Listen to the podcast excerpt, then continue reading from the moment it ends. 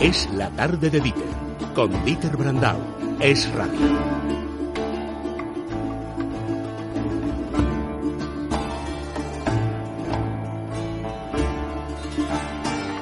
No se habla de otra cosa que decía el clásico. La serie de Movistar Plus, La Peste.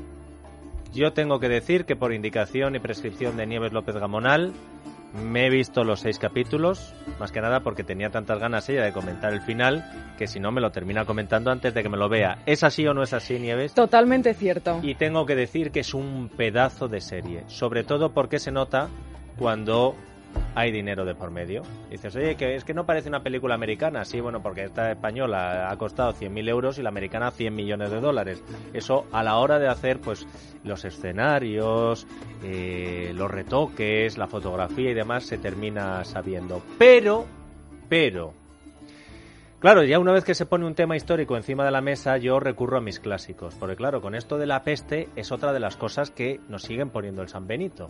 La peste, la peste española. Española su padre. ¿Cómo que española? ¿Por qué? Es que, Andrés Amorós, buenas tardes. buenas tardes. Pero si había peste en todos los sitios. Pues sí, bueno, pero sabes que es muy normal hablar del mal francés, el mal español. Sí, sobre, todo, sobre todo, odian. Lo que pasa es que aquí dejamos que lo digan fuera y, nos lo decimos nosotros mismos. Bueno, déjame que te diga que esta música preciosa es una jácara del siglo XVI, o sea, de la época exactamente en que figura, en que se desarrolla esta serie. Jácara era el canto y el baile de los jaques, es decir, los pícaros, los chulos de barrio, lo que hay poemas divertidísimos de Francisco de Quevedo.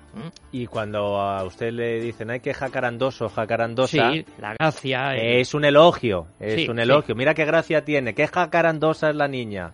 Farcista, no señora, que se lo decía, que se lo decía con buena intención. Bueno, eh, Andrés, ¿qué tenemos que decir? Bueno, vamos a ver. Eh, mira, hay que decir, primero es una serie hecha con mucho dinero, con mucho cuidado, con mucho talento, porque además Alberto Rodríguez es que lo hace muy bien, pero hablamos de la Sevilla de la época, y si quieres luego te doy mi opinión, pero vamos, eso importa poco. La Sevilla de la época resulta que era uno de los centros del mundo, era como la Roma de entonces. ¿Por qué? Por una razón muy sencilla, a fin aparte de otras, que era, pues, eh, tenía el monopolio de mercancías con las Indias. Casi nada. Ahí entraba mm, pues lo que venía de América y además ahí acudían todos los que querían ir a las Indias, que era muchísima gente. Yo cuento el, la anécdota, eh, en fin, parece un poco tonta, pero que Cervantes quiso pasar a las Indias. Quiso ir si no le dejaron porque se hacía un expediente importante de limpieza de sangre, de delitos o no cometidos, no le dejaron. Yo siempre digo en broma una tontería de las mías, que si le hubieran dejado irse a América, con lo listo que era, probablemente no hubiera escrito el Quijote, hubiera estado sentado en una hamaca y balanceándose felizmente. Pero allí estaba. Bueno, es una ciudad con sus luces y sus sombras y que en el siglo XVI sufre, como todas las grandes ciudades de Europa, sobre todo con puerto, porque le llega de Oriente y de Lisboa, le llega pues la peste, sobre todo en qué época? Pues en la época del calor, de primavera, de verano, etcétera.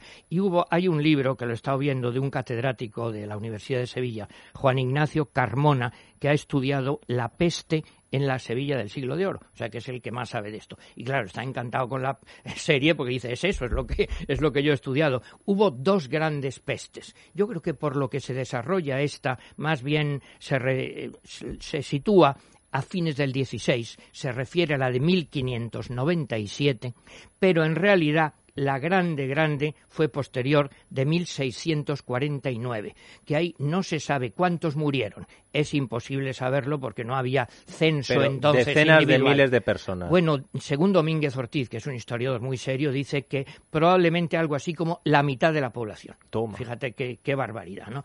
Y allí coincidía pues muchísima gente y muchísimos eh, pícaros, en general, gente que iba a buscarse la vida, bien, mal o regular. Entonces, lo que yo también aconsejo mucho, sabes que a mí me gusta Sevilla, bueno, dentro de un rato espero estar allí. ¿eh? Entonces, que visiten una serie de sitios que son los escenarios lógicos para ver la peste. Uy, qué bonito me parece eso, porque el turismo cinematográfico, el turismo de series cada Cultural, histórico, cada vez se está desarrollando más y además a nosotros, que no somos puristas, nos gusta eso. Es decir, oye, aunque solo sea porque lo has visto en Juego de Tronos, pues te vas a ver este monumento. Porque lo has visto en La Peste. Y es verdad que, ahora nos dirá Andrés, la serie, como es una serie de intrigas oscuras, pues se centra todo en la oscuridad y en lo negro de aquella Sevilla. Se olvida de la luz de aquella Sevilla, pero yo entiendo por qué es la trama. Pero oye... Que a mí me parece un olvido grave. Ahora entramos en eso, pero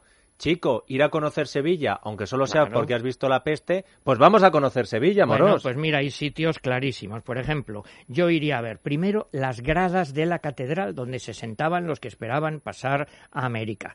La cárcel de la Inquisición estaba situada en el castillo de San Jorge, que hoy está junto al río, junto al puente de Triana, hoy es un museo y se visita estupendamente. La casa de contratación, que era, digamos, como la lonja de la que dependía todo esto, es lo que hoy es sencillamente el archivo de Indias. Bastante cerca es San Isidoro del Campo, en Santiponce, el monasterio, que fue famoso entonces porque hubo un brote de iluminados, digamos, de más o menos herejes, eh, perseguidos por la Inquisición. Entonces se publica una cosa muy famosa, la Biblia del Oso. También hay una importancia muy grande del mundo de la imprenta. Pues mira, al lado de a ver cómo lo digo, muy cerca de la catedral y cerca de la calle Francos, yo veo allí al pasar imprenta de Kronberger, que fue donde se imprimió el primer libro en Sevilla, que era hijo de un Kronberger eh, que tenía una imprenta, pues no sé si en Flandes o en Alemania. Es decir, que está llena de recuerdos de entonces. Hombre, y sobre todo es que hay un personaje que es Cervantes. Bueno, Cervantes fue a Sevilla, le influyó muchísimo, fue el centro de sus operaciones, digámoslo así. Y tuvieron una idea muy buena en Sevilla, creo yo, que es poner una serie de azulejos en los sitios que menciona Cervantes para poder localizarlos y lo que dice. Por ejemplo, uno de los sitios que a mí me gusta más de Sevilla es la Plaza del Pan la Plaza del Pan que está eh, al final de la calle Francos. Entonces es una vieja plaza con soportales que la cita Cervantes. Pero claro, también que se lean, si quieren, Rinconete y Cortadillo, el coloquio de los perros, el celoso extremeño. En la calle Sierpes, que es el centro, la calle comercial, pues hay un, eh, bueno, un azulejo muy discutido, porque dice más o menos, aquí estaba la cárcel eh, tal imperial donde se supone que Cervantes empezó a escribir el Quijote. Bueno, es que eso no tiene un fundamento. Pero me gusta el se supone. Presuntamente. claro, es que dice al Cervantes estuvo en la cárcel o sea, en Sevilla, o sea que eso es verdad. Y dice al comienzo del Quijote, ¿qué podrá engendrar el estéril y mal colocado ingenio mío, bien como quien se engendró en una cárcel, donde toda incomodidad tiene su asiento y donde todo triste ruido tiene su habitación? Se engendró en una cárcel. Quiere decir que redactó, que escribió, que pensó bueno, probablemente que de lo que él vivió en ese mundo, pues le sirvió también para escribir el Quijote. Lo que pasa es que hay otros que dicen, bueno, es que probablemente se refiere a la cárcel del cuerpo, interior, que el alma viene a caer a una cárcel. Sí, pero el de Sevilla arrima las cosas claro, como dice, Aquí estuvo la cárcel, aquí empezó el Quijote. Que por cierto, a propósito de lo que estamos hablando, igual que se pusieron esos baldosines y esos azulejos, si tú pones unas imágenes de los fotogramas de la serie en cada sitio a visitar, esto hay un turismo al que hay que darse un poquito más machacadito, más masticado y dices, anda, mira, si aquí es donde estaba Paco León haciendo, pues ahí lo tenemos. Bueno, hay muchas escenas además que tienen lugar, si no me equivoco, en las Atarazanas, que es un sitio maravilloso que no todo el mundo conoce, donde se, para entendernos, donde se construían y reparaban los barcos, que es una zona abovedada del siglo XVI que iba a ser esas cosas que pasan. Ahí iba a ser la Caixa su gran centro cultural y después de años finalmente no lo ha podido hacer y todavía se puede visitar y es bien bonito. Hombre, yo les diría también, si me dejas que recuerden, eh, hay una cosa de Cervantes maravillosa, que es, por un lado, la ironía y por otro, la grandeza de Sevilla, que habla de un túmulo que erigieron en la catedral y eso es uno de los sonetos más hermosos de toda la literatura española. No sé si os acordáis, vive, voto a Dios que me espanta esta grandeza y que diera un doblón por describilla, porque a quién nos sorprende y maravilla esta máquina insigne, esta riqueza, por Jesucristo vivo, cada pieza vale más de un millón, y que es mancilla que esto no dure un siglo, oh gran Sevilla, Roma triunfante en ánimo y nobleza. Fíjate que llama a Sevilla Roma triunfante en ánimo y nobleza, es decir, la cumbre del mundo, como Roma, la cumbre de la cristiandad. Apostaré que el ánima del muerto, por gozar este sitio, hoy ha dejado la gloria donde vive eternamente. O sea, es tan bonito el monumento que le han hecho que seguro que el muerto ha venido aquí a verlo y a disfrutar. Y ahora viene la ironía de Cervantes. Esto oyó un valentón y dijo, es cierto cuanto dice Boacé, señor soldado, y quien dijere lo contrario, miente. Y luego, incontinente, caló el chapeo, requirió la espada, miró al soslayo. Fuese y no hubo nada. No sé por qué me ha venido a la mente Fray Josefo. Fray Josefo, buenas tardes. Buenas tardes, Dieter. No se me venga usted abajo porque haya leído las rimas, bueno, leído, porque haya dicho de memoria las rimas de, El soneto de, de de- de Cervantes. No, tengo que protestar, eh, en fin, porque es que, primero, me mandáis a escribir sobre la peste, una cosa graciosa, sobre una epi- epidemia que mató a la mitad de la población de Sevilla. Y encima, después de un soneto de Cervantes. Bueno, Ánimo, Fray Josefo. Que, eh, Hemos venido a este, a este mundo a sufrir. bueno, allá va. Las pulgas, las ratas, la falta de higiene. No hay nada que frene la calamidad. La ciencia en pañales y la medicina que aplica doctrina de la antigüedad. Azote tremendo, desdicha tan fuerte que trae la muerte sin más remisión, sin cura, sin bálsamo. La gente moría y todo allí hedía a putrefacción. Los rezos del clero y las procesiones, extremas unciones, calvario, dolor, sin medicamento que la contrarreste, se extiende la peste, que sádico horror. Sevilla postrada, del todo carente de su reluciente color especial, la sola esperanza, si es que existe alguna, de que la fortuna te libre del mal. Admiro sin duda los siglos de oro, su arte valoro por ser superior. Pero hoy grandemente la ciencia ha avanzado, el tiempo pasado no en todo es mejor. Ya no es nuestra vida tan áspera y dura, la ciencia nos cura, lo cual está bien. La técnica aporta avances constantes, pero hoy, como antes, morimos también. ¿Qué te parece, Moros, aquí? Pues magnífico, se ha puesto serio hoy, el, Sí. en cambio de maravilla. Hombre, yo lo que digo ya rápidamente, mira, es que aquí he leído que lo que busca esta serie es desmitificar el siglo de oro español, que es una cosa ya un poco vieja, lo de desmitificar. Y es verdad que no todo era maravilloso, que no todo era áureo.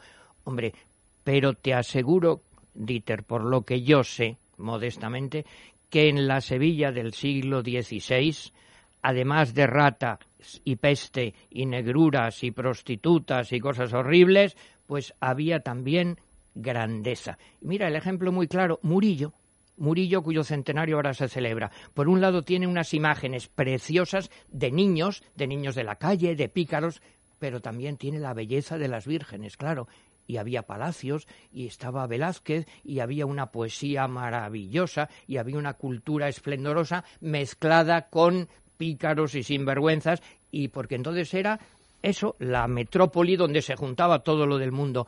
Lo que yo pienso es que si lo hubieran hecho esta serie, los parecida, la equivalente, los norteamericanos, los italianos, los franceses, los ingleses, junto a la negrura hubiera habido también grandeza. Pues eh, creo que por el éxito de la serie va a haber una segunda parte. A lo mejor se están reservando para esa segunda parte esta parte. Pues no lo veo. Imagínate, no sé, el Álamo, por ejemplo. Imagínate la de cosas sucias y cochinerías y horrores que hubo en el sitio del Álamo. Y ves también en la película Eh, el heroísmo. Un segundo, ¿eh? No, no me toque a David Crockett que saltamos, ni a Pues, Jim Buick, pues ¿eh? claro. Bueno, ¿Eh? y luego otra cosa que yo lo siento, pero como yo soy viejo, supongo que me estoy quedando sordo. Y entonces, pues no me entero.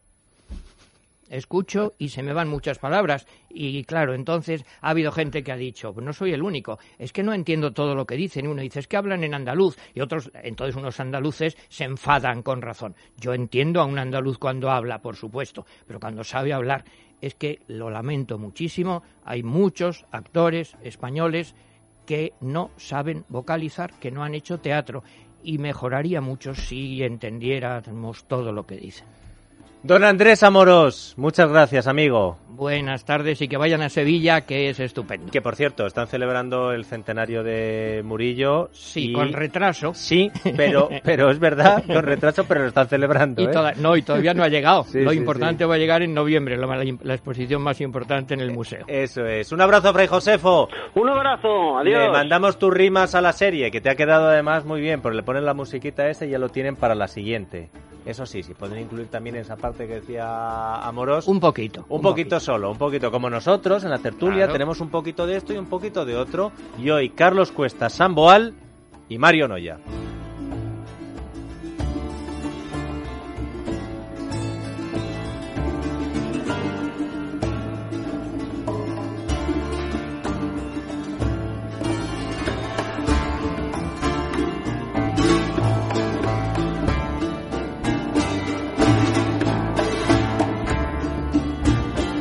Tarde de Dieter, con Dieter Brandau. Es radio.